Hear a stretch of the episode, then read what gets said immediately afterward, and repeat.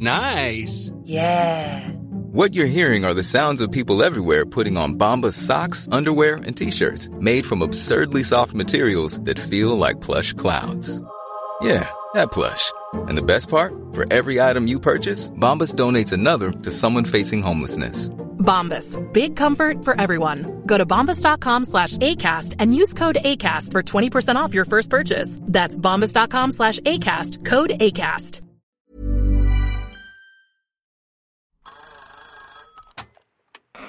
Hola. Hola. Hola. Hola, hola. ¿Estás ahí? ¿Quieres saber lo que está pasando en tu país y en el mundo en pocos minutos? Te lo cuento.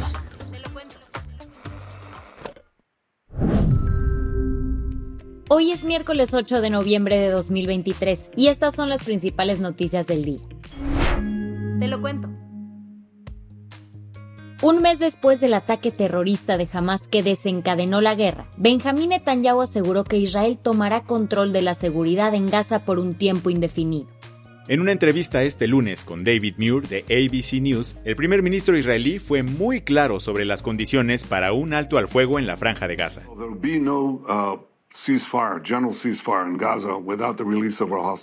No habrá un alto al fuego general en Gaza sin la liberación de nuestros rehenes. En cuanto a pequeñas pausas tácticas, una hora aquí, una hora allá, las hemos tenido antes. Y supongo que comprobaremos las circunstancias para permitir que entren bienes humanitarios o para que nuestros rehenes, rehenes individuales, salgan. Pero no creo que vaya a haber un alto al fuego general. Netanyahu también abordó la eficacia de las fuerzas israelíes contra Hamas y su impacto en los esfuerzos de guerra y el rescate de rehenes. Refiriéndose a un cese de hostilidades, afirmó que Creo que obstaculizará el esfuerzo de guerra y nuestro esfuerzo para sacar a nuestros rehenes, porque lo único que funciona con estos criminales jamás es la presión militar que estamos ejerciendo. La incursión terrestre de las Fuerzas de Defensa de Israel ha tenido como objetivo principal atacar las capacidades militares de Hamas, pero ha resultado en un alto número de víctimas civiles. Con más de 10.000 muertos reportados por el Ministerio de Salud de Gaza, el periodista de ABC cuestionó al mandatario israelí sobre la posibilidad de un enfoque dirigido a minimizar las muertes civiles palestinas. Aunque Bibi reconoció la complejidad de la situación, dijo que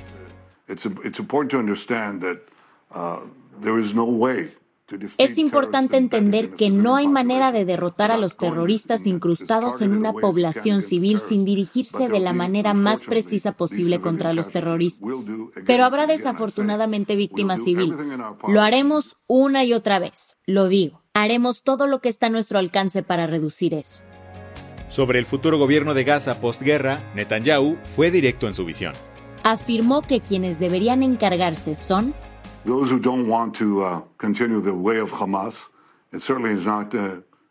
Aquellos que no quieren continuar el camino de Hamas. Creo que Israel tendrá por un periodo indefinido la responsabilidad general de la seguridad, porque hemos visto lo que sucede cuando no la tenemos. Cuando no tenemos esa responsabilidad de seguridad, lo que tenemos es la erupción del terror de Hamas en una escala que no podríamos imaginar. En cuanto a la responsabilidad de Israel en la guerra, David Muir planteó una pregunta directa a Netanyahu. Sé que Israel se enorgullece de sus capacidades de inteligencia. Ahora sabemos que el ataque de Hamas había sido planeado durante meses. Vimos los videos de entrenamiento y, por supuesto, vimos a los miles de terroristas de Hamas invadiendo Israel. ¿Cómo pasó por alto esto tu gobierno? A esto el primer ministro contestó. La primera tarea del gobierno es proteger a la gente y claramente no estuvimos a la altura de eso. Tuvimos un gran, gran revés. Pero la tensión aumentó cuando Muir dijo al primer ministro, Muchos funcionarios israelíes, incluyendo al ministro de Defensa, el jefe de inteligencia militar, el jefe del Estado Mayor, todos han asumido alguna responsabilidad por el hecho de que Israel fue tomado por sorpresa. No dijeron que teníamos que esperar una investigación aquí. ¿Usted cree que debería tomar alguna responsabilidad? A lo que Netanyahu respondió, por supuesto, eso no es una pregunta. Se resolverá después de la guerra. Habrá tiempo para asignar eso. ¿Qué más hay? La ex titular de la Comisión Nacional de Búsqueda acusó que el gobierno quiere maquillar la cifra real de personas desaparecidas en México con su nuevo censo forense. Carla Quintana, quien hasta agosto de este año dirigía la Comisión Nacional de Búsqueda, denunció que el censo casa por casa, impulsado por el gobierno de López Obrador, podría distorsionar la realidad de la crisis de desaparecidos en México, que supera las 100.000 personas. En una entrevista con Animal Político, Quintana advirtió este martes que el Registro Nacional de Personas Desaparecidas y No Localizadas está eliminando casos de su lista oficial, basándose en indicios o detalles menores como la falta de un segundo apellido. Además, criticó que el proceso actual no está en manos de expertos y que el censo propuesto es revictimizante y partidista, ya que está dirigido únicamente a las 23 gubernaturas de Morena esta denuncia surge después de que el 31 de julio AMLO puso en duda las cifras oficiales de desaparecidos y prometió una actualización mediante un nuevo censo a realizarse en tres meses por los servidores de la nación. Tres semanas después de este anuncio, Carla renunció a su cargo. Tras su salida, AMLO abordó el tema en su mañanera del 24 de agosto. Sin entrar en detalles sobre las razones de la renuncia de Quintana, sugirió que... Yo creo que este, cerró un ciclo ese mismo día, el presidente defendió los esfuerzos de su gobierno, afirmando que el gobierno nuestro es el que más se ha dedicado a la búsqueda de desaparecidos. Sin embargo, lo que dijo parece estar en desacuerdo con las recientes preocupaciones expresadas por la excomisionada. Las que tienes que saber. Este martes Arturo Saldívar presentó su renuncia como ministro de la Suprema Corte de Justicia. Lo hizo mandándole una carta al presidente López Obrador, quien, en caso de aceptarla, deberá turnarla al Senado para su aprobación. Saldívar compartió la carta que le envió a AMLO, en la que explica que se va porque las aportaciones que aún puede hacer se han vuelto marginales aunque parece que busca apoyar a Claudia Sheinbaum. No lo decimos nosotros. Unas horas después del anuncio del ministro, la pre-pre-candidata presidencial de Morena publicó en X que se había reunido con Saldívar y habían acordado trabajar juntos para avanzar en la transformación del país. A Arturo Saldívar le quedaba más de un año para terminar su periodo como ministro. El magistrado del Tribunal Electoral Felipe de la Mata propuso este martes un proyecto que podría cambiar las reglas del juego electoral en México. La iniciativa ordena a los partidos postular obligadamente a al menos cuatro mujeres a las gubernaturas en las nueve entidades que se disputarán en 2024.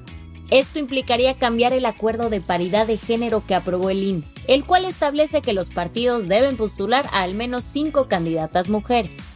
En caso de aprobarse, esto podría cambiar considerablemente algunas candidaturas importantes. Por ejemplo, en la Ciudad de México se ha hablado que la banderada de Morena podría ser la exalcaldesa de Iztapalapa, Clara Brugada. Aunque las encuestas la ponen por debajo de Omar García Harfuch, el acuerdo del INE podría ser que el partido se decante por ella. Portugal se quedó sin primer ministro este martes, cuando Antonio Costa renunció al cargo. Lo hizo en medio de una investigación por corrupción que ha llevado a la detención de su jefe de gabinete y de un amigo empresario. En específico, el Tribunal Supremo está echándole un ojo a la participación de Costa en dos contratos para la explotación de litio que fueron otorgados en su gobierno y que, al parecer, estuvieron llenos de chanchullos. Ante esto, Costa literalmente dijo que ser investigado era incompatible con la dignidad del cargo, así que presentó su renuncia ante el presidente Marcelo Rebelo de Sousa.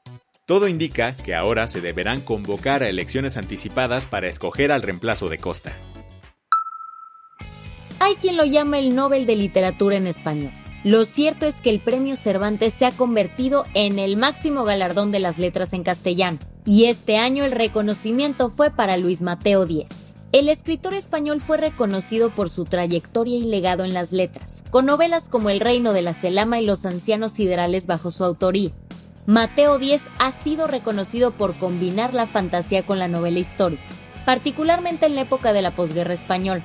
El anuncio del Premio Cervantes 2023 lo dieron María José Gálvez, directora general del libro del Gobierno de España, y el ministro de Cultura Miquel Icet, quien dijo esto del escritor premiado. Uno de los grandes narradores de la lengua castellana, heredero del espíritu cervantino, escritor frente a toda adversidad, creador de mundos y territorios imaginarios. La del vaso medio lleno. Se llaman superplantas y llegaron para ayudarnos a respirar más limpio. ¿Habías escuchado de ellas? Resulta que la empresa francesa Neoplants desarrolló plantas de interiores mejoradas que eliminan 30 veces más contaminantes del aire que las ficus normales. Y es que la pintura, los productos de limpieza para el hogar y la madera tratada son cosas que pueden llenar el aire de nuestra casa con compuestos orgánicos volátiles. Estos pueden causar irritación en el cuerpo o inflamación. Justamente estos compuestos son los que las superplantas buscan limpiar para que no nos afecten. Como parte del esfuerzo por una mejor salud, pequeñas empresas en Francia venderán estas superplantas. Y se espera que en un futuro cercano esto suceda también alrededor de Europa. Con esto cerramos las noticias más importantes del día. Yo soy Andrea Mijares. Y yo soy Baltasar Tercero. Gracias por acompañarnos hoy en Te lo Cuento. Nos escuchamos mañana con tu nuevo shot de noticias. Chao.